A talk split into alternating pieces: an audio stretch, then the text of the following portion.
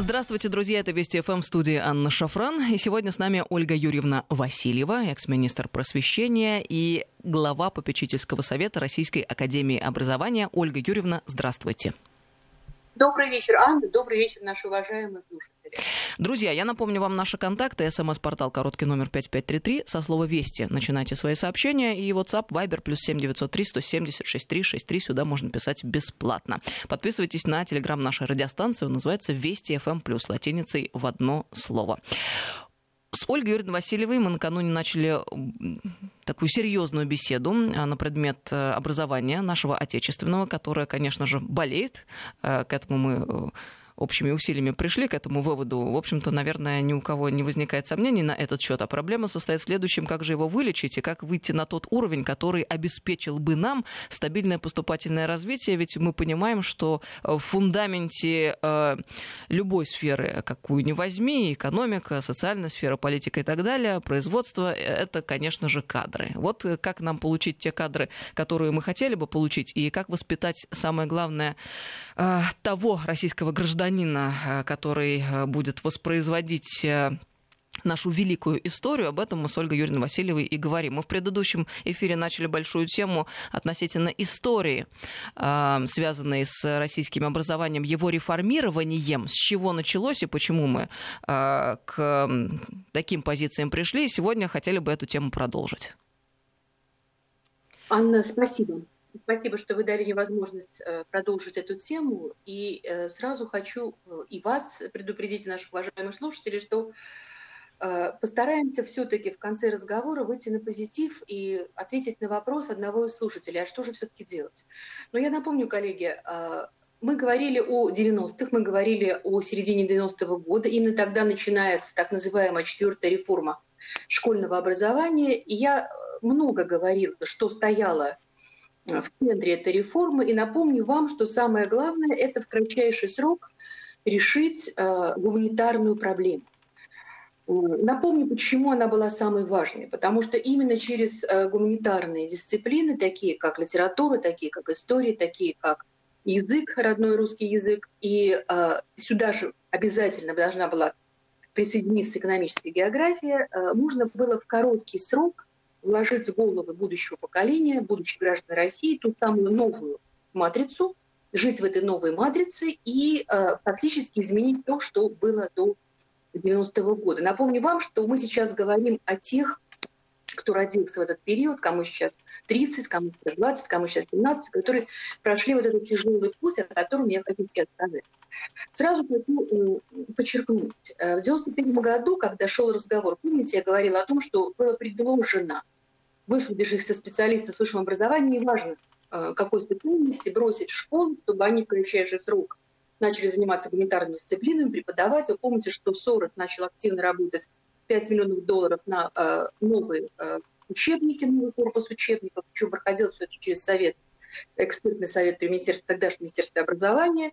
Э, заключены издательства европейских стран, были приглашены малые типографии, тысячи типографий, на то, чтобы как можно скорее насытить, насытить вот эту вот информационный, как называемый голод. Самое интересное, что на коллегии э, в 2021 году в январе министерство заявило, что у нас не только интеллектуальное отставание, но отставание и э, нравственном развитии детей, духовном развитии детей и юношества, что мы должны полностью пересмотреть систему воспитания в РСФСР, опираясь на общечеловеческие ценности, но об этом мы еще поговорим. Так вот, э, было все подготовлено с тем, чтобы в кратчайший срок через гуманитарную сферу изменить прежде всего ментальность, нашу э, стержневую духовную составляющую, которая на сегодняшний день является, ну, пожалуй, для всех людей, живущих в мире, основной. И теперь позвольте мне э, обратиться к очень яркому примеру, и будет понятно, что я буду говорить дальше о чем. Ну, наверное, многие из э, слышащих меня э, читали э, один из величайших романов Чингиза Айтматова «Буранный полутанок» и «Дольше века не длится день». Там э, великий писатель э, привозит известную у многих э, кочевых народов легенду о Манкурте, помните, да? Что племя Жуань-Жуаня жестоко обращались с молодыми пленными воинами, особенно молодыми, и они старались их не убивать, а э, придавали страшные пытки, превращали их э, в манкуртов через надевание на голову жертвы так называемой шири. Это был освежеванный верблюд. Кожа надевалась как, надевалась как шапочка, страшнейшие муки. Одной шкуры хватало. Я, вот, так сказать, приблизительно к тексту передаю все это на 5-6 молодых воинов. Выживал от этих пыток, суток на солнце примерно один или два воина. И что в результате получалось? Вот этот сильный, а, могучий пленник молодой превращался в манкурта, раба, который не помнил ни своего прошлого, ни своего имени, ни рода, ни племени, ни отца, ни матери, э, фактически не осознавал себя. То есть переставал становиться человеком и признавал только своих хозяев, все помыслы сводились к э, утолению чрева, других забот не знал, при этом мог делать любую работу в самых тяжелых условиях, усердно, неуклонно и никогда, что было очень важно для Жон Жуана, он, не осознавая себя, никогда не мог ни на какое сопротивление, никакое противление подняться, потому что признавал лишь одного хозяина. Почему я об этом говорю? Потому что здесь ключевое, э, ключевой тезис в этой легенде о том, что этот Манкур – человек, который не помнил себя. То есть никто, ни откуда он, ни отца, ни матери. Почему я об этом говорю? Страшнейшее. Конечно, мы сейчас можем себя припнуть, что я ну, взяла какой-то очень страшный пример и сравнение про Иванов не помню родства, когда нам полностью пытаются из головы убрать все, что было до того года, 90-го года. Я, правда, сразу хочу сказать, что в истории 20 века это второй раз, потому что также поступили в 17 году пришедшие к власти большевики, они также убрали отечественную историю всю до 17 года и вернулись к ней только в 1934 году, понимая опасность надвигающейся мировой войны, что нужно возвращать то, что было действительно в истории страны. Так вот почему я опять же о Монтуре. Потому что здесь, конечно, на этом чудовищном примере мы о чем сейчас говорим? О том, что люди не могут быть людьми без осознавания себя самих, без осознавания своих основ, своей великой культуры, а у нас великая культура. Дальше что происходит? происходит Ольга Юрьевна, я, я прошу прощения, да. давайте прервемся буквально на пару мгновений, перенаберем вас, потому что в эфире э, периодически пропадаете вы, просто это очень э, важный разговор, и важно, чтобы все было услышано из того, что вы говорите. Я попрошу сейчас, да, редакторов перенабрать еще раз Ольгу Юрьевну Васильеву. Напомню, что с нами сейчас на связи экс-министр образования Российской Федерации, ныне глава попечительского совета Российской Академии Образования Ольга Юрьевна Васильева. Вы можете нам писать, друзья, смс-портал короткий номер 5533, со слова «Вести» начинайте сообщения свои, и WhatsApp Viber плюс 7903 170 6363 можно писать бесплатно сюда. Ольга Юрьевна на связи? Да, я на связи, Анна, да, я на связи. Да, спасибо вам за э, воспоминания э, о книге и об этом произведении, действительно большом. И мы же вспоминаем э, историю о манкуртах в последнее время э, довольно часто, но не, так, не в таких подробностях, как вы ее сейчас изложили. А я полагаю, что это очень и крайне полезно. Почему? Потому что вот именно такие яркие иллюстрации позволяют нам э, со всей своей очевидностью уяснить э, то, что нам было уготовано, и то, чему мы должны противостоять. Поэтому спасибо вам большое. Нет, ну, это только, извините, начало, потому что из, того, что я хочу сказать дальше, оно достаточно, э, ну, на мой взгляд, страшнее, потому что прошли столетия, прошли столетия, то есть мы э, еще древние, я, я просто еще раз акцентирую внимание на том, что еще древние прекрасно понимали, как важно для порабощения человеческого сделать из него человека, не помнящего себя то есть не помнящего ничего. Тогда он становится податливым, становится манкуртом. Но проходят э, столетия, и сейчас э, все чаще, Анна, и вы свидетель тому вместе со мной, на недавнем форуме, где мы принимали с вами участие, о том, что все чаще сейчас разговор о чем, о чем идет, что мы живем в условиях страшнейших вызовов, и на сегодняшний день, на сегодняшний день, одним из э, серьезных вызовов становится технологическое порабощение. Помните, об этом как раз в форуме много говорилось, и что не нужно захватывать никого с помощью военных технологий, военной силы, что э, достаточно использовать несколько моментов. Здесь на, во главу угла выходит образование, какое, каким оно должно быть поверхностным или фундаментальным, э, и мы погружаемся в ту самую виртуальную реальность, о которой столько говорили. Монотонный голос GPS говорит нам налево-направо, куда идти. Наша жизнь больше зависит от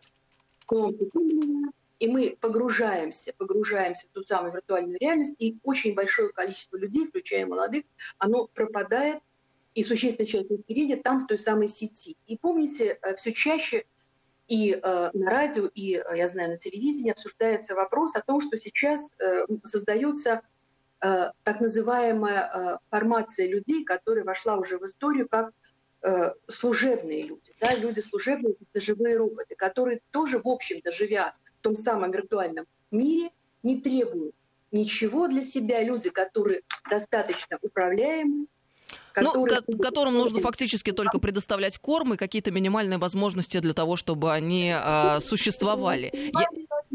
И люди, которые обсуждают, большие люди, большие ученые, которые обсуждают вот это э, явление, которое действительно в мире сейчас существует, они э, совершенно справедливо, на мой взгляд, называют его главным вызовом сегодняшней цивилизации. Да? Ольга Юрьевна, вот я прошу прощения, я просто еще ремарку хочу э, сделать одну. Ведь эту тему начал еще несколько лет назад Михаил Ковальчук, да. глава Курчатовского да, института. Он выступил э, в 2015 году перед членами Советов Федерации. Эта информация есть в открытых источниках, ее можно легко найти. Он говорил именно о проблеме создания служебного человека, именно о том вызове, о котором вы сегодня нам э, говорите. И, и это действительно один из самых главных рисков, а мы почему-то пристального внимания э, не уделяем этому вопросу. Вот давайте продолжим. Здесь, да. получается, здесь получается, Анна, что я провожу, может быть, страшную, но параллель между теми жуаньжуанами, которые э, используют да, человеческие пытки для того, чтобы создавать себе манкуртов, да, и вот ситуация сегодняшнего дня, когда этот служебный человек становится действительно реальностью. Я слышала выступление Михаила Валентиновича несколько раз, и в частности оно было широко развернуто на 75-летие а, центра Курчатовского, и это а, история, которая имеет продолжение, которая, конечно, должна обсуждаться. И вот здесь возникает следующий момент. Как этого избегать? Ведь получается, что Э, наше недавнее прошлое. Да? То есть большая часть людей учится, интеллектуально развивается. Мы ходим в музеи, мы э, изучаем, глубоко погружаемся, я говорю прежде всего про детей, в свою культуру, мы читаем книги, мы превращаемся в интеллектуальных людей, а другая в этот момент параллельно с нами живет в виртуальном мире. И вот здесь возникает очень простой вопрос и простой ответ. Если мы хотим жить в нашей цивилизации, а наша цивилизация достойна во всех смысла, прежде всего, история это доказала, да, то мы должны э, взращивать вот этих интеллектуальных людей, начиная с рождения. Причем взращивать их всех, потому что каждый потом сам определится в выборе, кем и как он хочет стать. И у нас, что самое интересное, есть колоссальный потенциал и у российского образования, и у российской культуры, и у, у нас самих, потому что мы все хотим, чтобы было действительно лучше. И вот здесь мы подходим, наверное, к самому сложному сейчас вопросу, который Анна волнует всех, это цифровое образование. Цифровое образование, дистанционное образование, как к нему подходить, что делать. Но я хочу, чтобы меня услышали. Вот на сегодняшний день ответ на вопрос, что делать, да, кто виноват и что делать, это вечный вопрос русской интеллигенции, ответ очень простой. Мы должны вот сделать то, что было сделано, попытались сделать э, с российским образованием в 1991 году. Вернуть, причем я даже сейчас усилю, вот силовым способом, если хотите, ту самую заботу о гуманитарной сфере. И очень много делается, я обязательно сейчас расскажу, что делается министерством для того, чтобы это сделать. Потому что если мы сейчас не сможем вернуть настоящую историю, спорный вопрос, сейчас скажу, что такое настоящая история, сейчас историки будут задать вопросы, литературу, язык, родной язык, если мы не сможем вернуть чтение, не сможем вернуть музей, не сможем вернуть театры нашим маленьким гражданам, не сможем вновь сделать попытки человека человечества, человечества, потому что сейчас происходит самое страшное. Мы теряем человека в человеке, понимаете? То есть прошли столетия, вольно или невольно, вопрос, кто виноват, это вопрос сказать, не нашего сегодняшнего с вами обсуждения, хотя наверняка этот вопрос будет стоять, кто виноват, да? Но мы должны попытаться сделать, чтобы вновь, и вот здесь возникает абсолютно великая функция учителя, об этом мы будем говорить, его миссии, его служения, что и как он должен делать в этих новых условиях. Потому что ситуация действительно очень сложная, Анна, но она не безнадежная, потому что мы осознаем это, и когда, допустим, в комментах я читаю, там э, некоторые мамы пишут, вот, вы что, ребята, как замечательно заниматься на дистанции. Вот сколько я всего, каких возможностей. Да, у взрослого человека есть возможность. Объясню почему. Потому что он в состоянии осмыслить, что ему предлагает информационное множество. Да, он, он в состоянии вычленить, что ему необходимо. И совершенно другая ситуация с маленьким ребенком, который попадает к этому компьютеру, причем на долгие часы. И на сегодняшний день, вы знаете, сколько дискуссий в обществе, как проходил дистант и вообще хорошо или это плохо. И об этом нужно и надо говорить, но при этом еще раз хочу вернуться к тому, с чего начинал. Вот первый шаг, который должен быть, наше осознание, что гуманитарная область, гуманитарные науки, гуманитарное знание, оно является одним из основных для формирования человека. И что был момент у нас, и я сама, кстати, ратовала, чтобы э, как можно больше детей, будущим министром, посещали кванториумы, ходили в технические кружки, чтобы мы вернули то былое прошлое, которое было связано с юным техником и всевозможными инженерными начинаниями, потому что мы нуждались э, в инженерах. Сейчас мы знаем, что вузы, ребята пошли на инженерные специальности, это прекрасно, но любой инженер, любой физик должен быть душе лириком, потому что человеческое в человеке должно быть это приоритет всему. А здесь только гуманитарные науки. Вот сейчас упор должен быть на гуманитарные науки параллельно с тем, что происходит вокруг. Безусловно, технологии невозможны без э, технического мощного образования, это мы все прекрасно осознаем, но мы должны четко понимать, что если мы не вернем тот уровень гуманитарный, который был, а к слову сказать, я как историк, я все время подчеркиваю, я очень люблю факты. Если мы откроем э, отчет Всемирного банка 1994 года, они тогда нам предлагали свое видение, как реформировать Всемирный банк, нашу э, страну, наше образование, ну, не только образование, разные секторы экономики в том числе, но мне качество образования. Там четко было сказано, что мы высоко ценим образование Советского Союза, очень высокий уровень, но сейчас, дескать, другие рыночные э, условия должны готовить не тех специалистов, которые раньше готовил Советский Союз, а специалистов для рынка. Что из этого получилось, об этом, я думаю, что мы дискутировать будем еще э, достаточно долго, потому что это вопрос очень-очень э, большой, широкий, глубокий, и самое главное, у него многосторонняя оценка того, что произошло. Анна? Да, а, прошу прощения, у нас тут э, технический сбой произошел небольшой. Ольга Юрьевна, мы сейчас прервемся на несколько минут на новости и продолжим после новостей. Я напомню, друзья, с нами сегодня Ольга Юрьевна Васильева, экс-министр просвещения и ныне глава попечительского э, совета Российской Академии Образования. 5533 Вести это наш смс-портал, WhatsApp, Viber, плюс 7903 176 363. Очень много нам пишут, Ольга Юрьевна. Я думаю, что мы некоторые вопросы обсудим после а, возвращения после новостей. Спасибо большое, друзья, что вы неравнодушны к той теме, которую мы поднимаем, обсуждаем. Я вижу, что это действительно тема очень серьезная и волнует всех. Ну, слава богу, что мы к какому-то единому мнению приходим. Хочется надеяться, что по закону диалектики количество перейдет в качество в ближайшее время. Недаром мы беседуем об этом в рамках программы, программы «Стратегия». Здравствуйте, друзья. Мы продолжаем беседу. С нами сегодня Ольга Юрьевна Васильева, экс-министр и глава попечительского совета Российской Академии Образования. 5533 Вести СМС-портал, WhatsApp Viber, плюс 7903 176 363. Нам тут пишут, что сбои в эфире — это происки Вашингтонского обкома. Вполне может быть, друзья. Мы серьезно относимся к этому. А, тут у нас в новостях только что а, прозвучало сообщение, а, в рамках которого мы услышали, мол, обучение в школах и вузах города Москвы остается в обычном очном режиме. Но вот я, честно говоря, хотела бы усомниться серьезно по поводу вузов, потому что лично я знаю о том, что некоторые вузы так и не выходили на очное обучение прямо целыми курсами. И это вот действительно факт, к сожалению, печальный. Начиная от вопросов качества образования и заканчивая вообще простыми даже меркантильными материальными вопросами, когда фактически те студенты, которые на платной основе учатся, получают вместо нормального очного а, дневного образования фактически заочное, но при этом платят те же самые деньги. Вот это, конечно, расстраивает. Ну, э, давайте двинемся дальше. Ольга Юрьевна, нам э, вопросов, как я сказала, присылают очень много. Я зачитаю буквально парочку, чтобы было понятно, о чем люди пишут. Э, добрый вечер, Ольга Юрьевна. Когда из наших школ уберут оптимизацию? В классе не должно сидеть больше 20 детей. Учитель должен в школе научить ученика, а не перекладывать обучение на родителей, что очень часто происходит. А в старших классах и на родительский кошелек для репетиторов.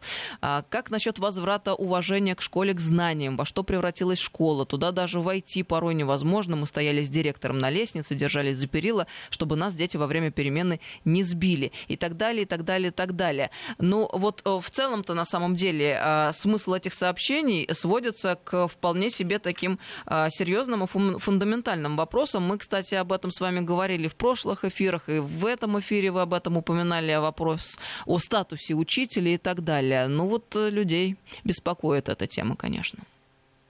А, да, Анна, безусловно, она не может не беспокоить. И э, давайте вернемся к тому, о чем мы говорили в прошлый раз, и немного затронули э, сегодня. Значит, э, помните, мы говорили, что понятие услуги, понятие услуги, да, оно появилось в середине 90-го года.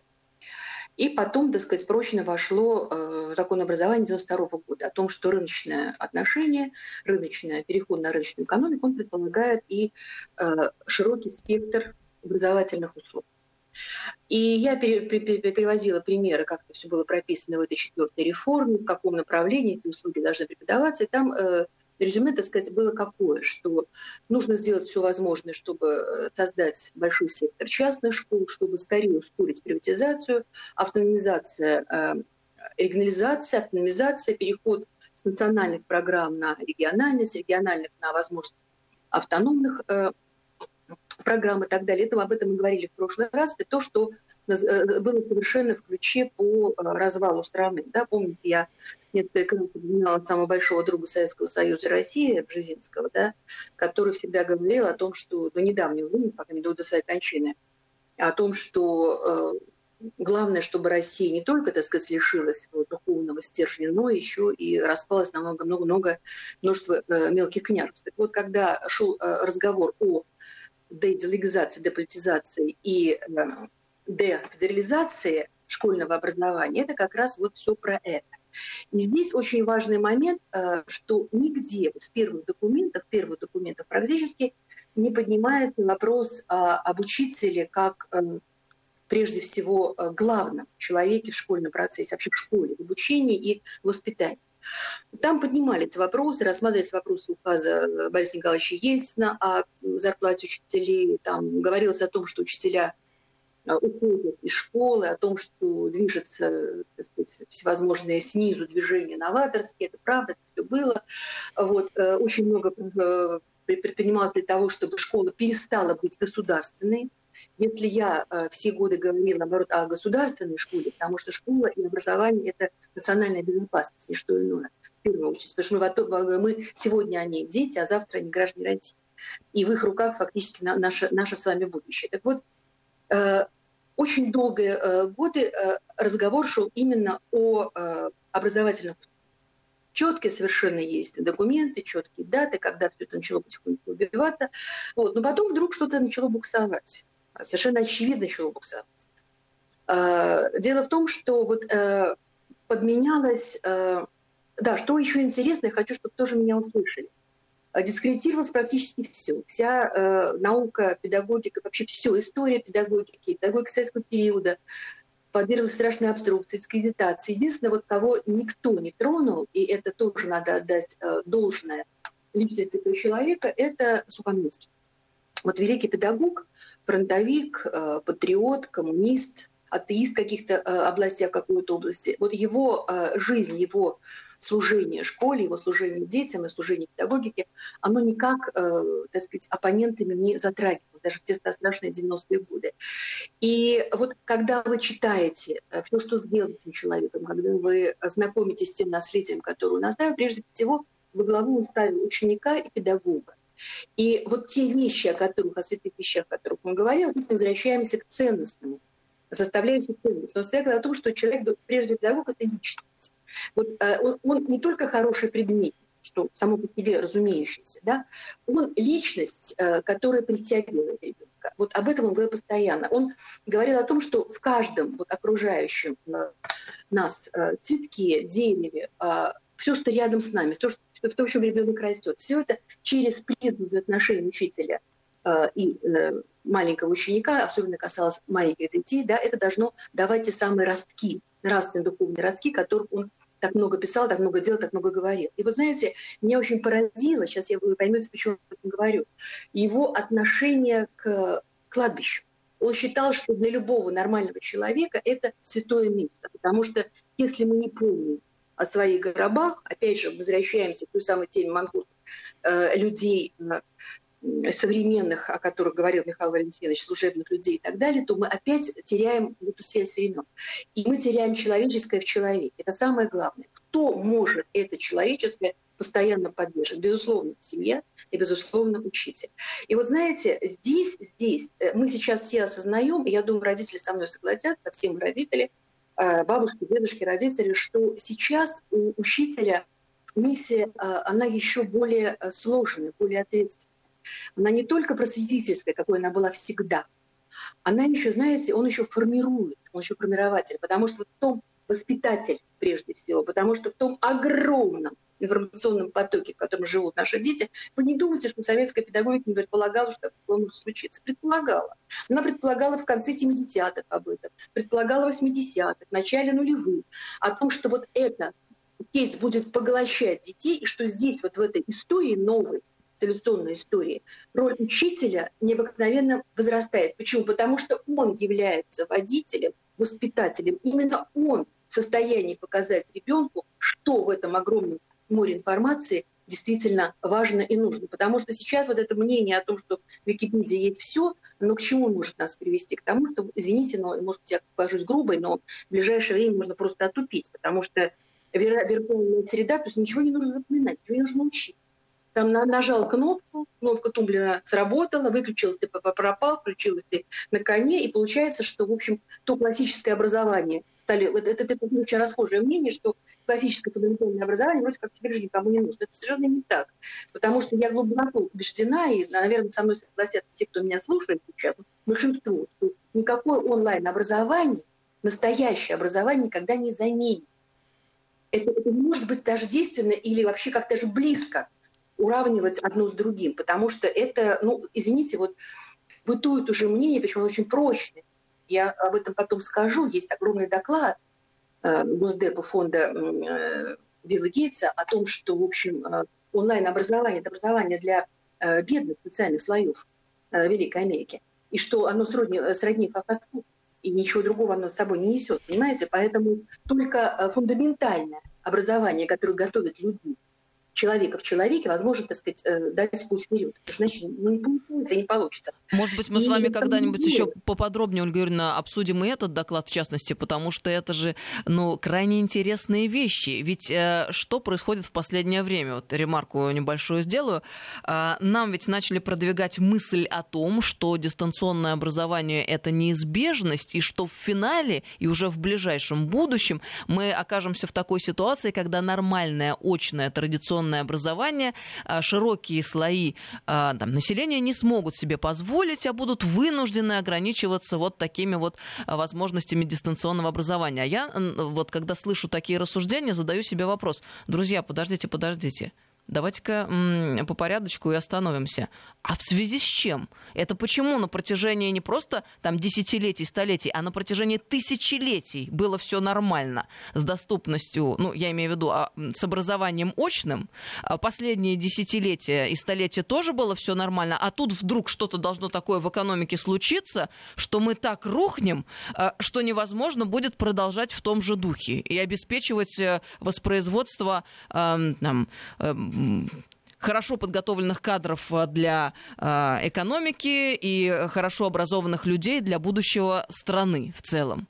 Вот мне кажется, это какая-то ложная парадигма, которая закладывается нам в сознание, с которой надо бороться. Она, она, она закладывается вообще-то не сегодня, Анна. Дело в том, что э, это не моя область прямо скажем, знаний, но в свое время я все-таки закончила психологическую академию, какие-то, так сказать, ну, скажем поверхностные знания в этом области я имею. Так вот, еще 60-е годы, я не случайно к этому человеку постоянно возвращаюсь, Бжезинскому. Да, это один из его советников при Картере э, по нас безопасности. Так вот, в 60-е годы э, уже разрабатывалась эта гениальная идея, и политологи со мной согласятся, если кто-то слышит, что это, в общем, не бред, это абсолютно, так сказать, историческая данность, о том, что э, выстраивается так называемая вот эта цифровая система, которая будет вообще над всем, государством. Да? И вот в этой системе вот те самые люди, о которых мы только что говорили, служебные, как раз должны занимать вот то самое место. И поэтому давайте э, вдавливать мозги о том, что э, какое замечательное цифровое образование мы получаем. Да? При этом я хочу напомнить слова нашего президента о том, что никакое дистанционное образование нормальное классическое образование применяться не будет. Помним да, об этом. И кому-то это очень нужно. Опять же, возвращаясь, Манхурт, служебный человек, не обязательно военные захваты, а технологии достаточно, те самые гибридные такие кибервойны и все остальное, вот то, в чем мы сейчас невольно оказались. Э, ну, как вольно или невольно, мир идет, шел по этому, так сказать, по этому пути прямой или боковой путь, так сказать, история нас рассудит значительно позже, но мы сейчас в нем оказались. Понятно, что мы с этим не хотим мириться, потому что прекрасно понимаем, что то, что предлагается, опять же вопрос, у каждого э, предлагателя должен быть, должно быть имя, фамилия, отчество, год рождения все остальное. Да, кто это люди, кому это интересно. Мы прекрасно знаем, кому это интересно. Еще раз повторяю, что вот допустим, допустим, в условиях э, пандемии, в условиях невозможности ребенка прийти. Знаете, вот я честно говоря, сейчас, э, может быть, вызову гнев наших слушателей. Я считаю, что мы должны бережно относиться к своему здоровью, потому что бывая, вот постоянно бывая на улице в Москве, да, и не только в Москве, да, я вижу, что мы себя не любим, не бережем. Но угроза реальная есть. Почему не надеть маску? Почему не сделать так, чтобы это действительно себя защитить? Нет, э, вот у нас, так сказать, огульная история, что оно все, так сказать, вот ковид-диссидентов очень много. Я считаю, что это неправильная история. И если мы себя берегли э, больше и любили себя больше, наверное, в разговорах о том, что перейти на, на дистант, на удаленку, наверное, их было бы меньше. Вот здесь мы сами отчасти должны это хорошо понимать. Давайте возвращаться к дистанционному образованию. Не заметь. Это вот тот же самый фастфуд, причем американцы это признали, прошу прощения, 6 лет назад о том, что это фастфуд, который, если будет жевать, то очень, так сказать, э, низкая социально, э, в социальном плане низкооплачиваемая часть населения. Они говорили в глобальном масштабе, как из этого выходить, как выбираться. Ну вот нам пишут, даже... а, Анна, это правильная парадигма, парадигма для трансформации страны в колонию. Ну все совершенно верно, так и есть, вы правильно понимаете. Нет, не, будет, не, не будем мы никакой колонии, потому что мы прекрасно все это осознаем. Я просто к чему призываю?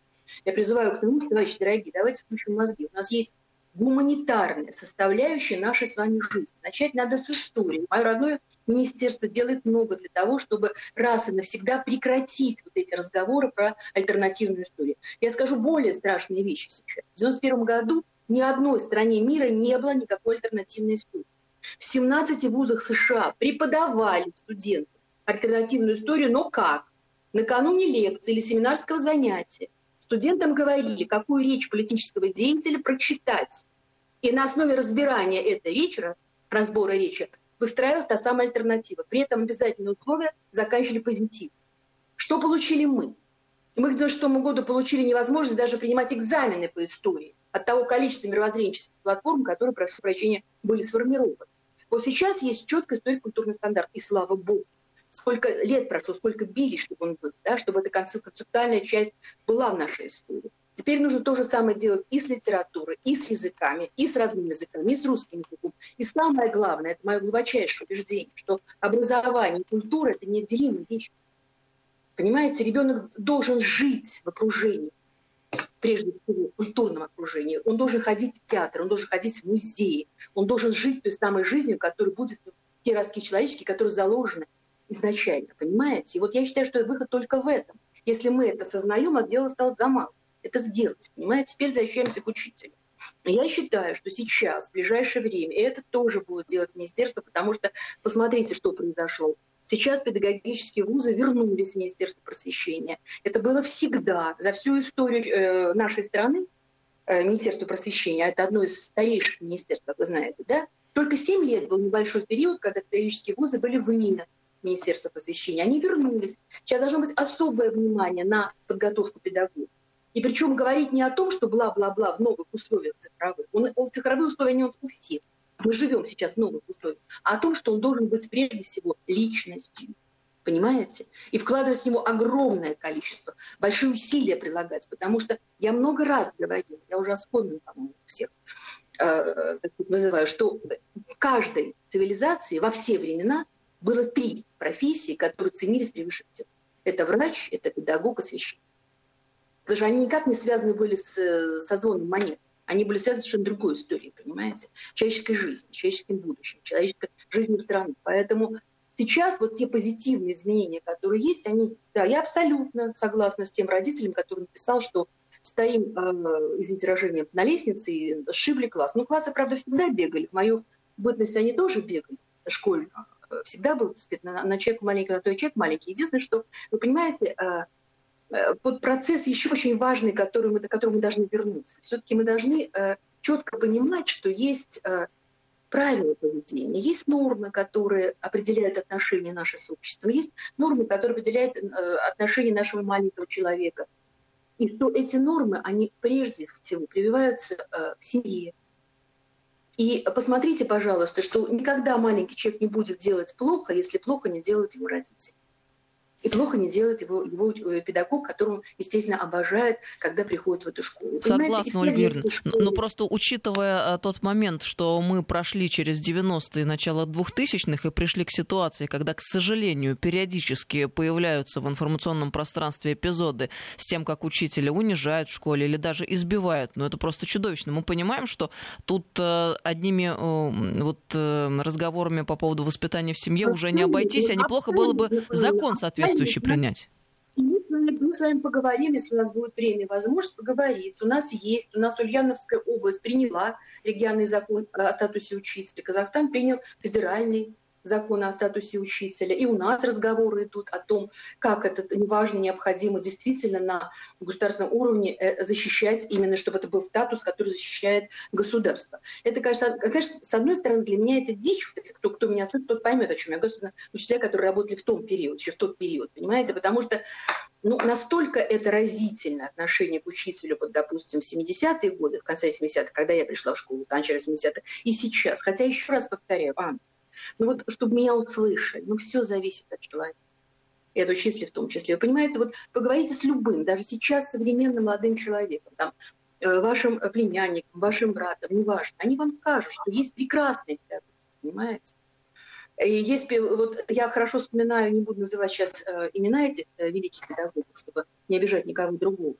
Они никогда, э, эти два педагога на своих лекциях никогда нас не проверяли ходили мы или нет. Да? Все остальные, так сказать, проверяли, ставили плюс и минус. Потому что плюс и минус потом влиял на стипендию. А стипендия, соответственно, была большая. Вот. А вот к ним народ стоял толпами. Потому что одно их слово, вот одно присутствие их аудитории, оно уже делало тебя крылья вырастали, понимаете? Не говоря уже про то, что и как, а как, что и как они говорили, чему нас учили. Потому что лекции этих двух педагогов я храню по прошло сколько времени. Поэтому тут все, все очень взаимосвязано. Понимаете, я еще раз повторяю, на воспитание и подготовку учителей мы должны тратить и средства, и время. Это не остаточный принцип, понимаете? Это, это не, не иллюзия, когда учитель довоенный, послевоенный мог переходить. Я сама застала этих учителей, они были очень старенькие, когда он мог вести в школе любой предмет. Кстати, Сухомлинский тоже мог вести в школе свой любой предмет. И сейчас таких учителей тоже много, понимаете? Поэтому вот нужно говорить о том, что мы должны готовить вот о чем меня всегда оппоненты мои, так сказать, постоянно в этом меня пытались переубедить, э, в чем, э, с чем не были согласны оппоненты 91 году. Большевики пытались делать из человека, по крайней мере, декларации творца, да, не потребителя, как бы позже, а творца. Чувствуете разницу? Разница существенная. Но пропаганда, именно вот идеологически, это было направлено в эту сторону. Человек творится. А если вы это потребитель, то вряд ли что получится. Сам извините, но это мое мнение. Глубоко убеждена, что я Абсолютно солидарна, Ольга Юрьевна. У нас очень быстро вышло время, и как раз вот в финале пришло сообщение. Испытываю чувство глубокой радости от передачи об образовании. Есть надежда, что образование вернет свою важную роль для каждого человека, для нас всех. Друзья, в этом нет никаких сомнений, что победа будет за нами. Абсолютно. Поймите, абсолютно. Вот я уверена в этом. Спасибо вам большое, Ольга Юрьевна, что мы ведем с вами эти беседы в рамках нашего эфира. Программа называется «Стратегия», и стратегией мы, собственно, и занимаемся ее э, выстраиванием, сначала поисками, а потом выстраиванием в рамках э, наших эфиров и на радиостанции Вести ФМ. Продолжим обязательно эти беседы и духоподъемные, в частности, тоже. Друзья, это Вести ФМ. Слушайте нас круглосуточно и без выходных. Ольга Ирина Васильева была с нами сегодня, экс-министр просвещения и ныне глава попечительского совета Российской Академии Образования. Всем доброго вечера.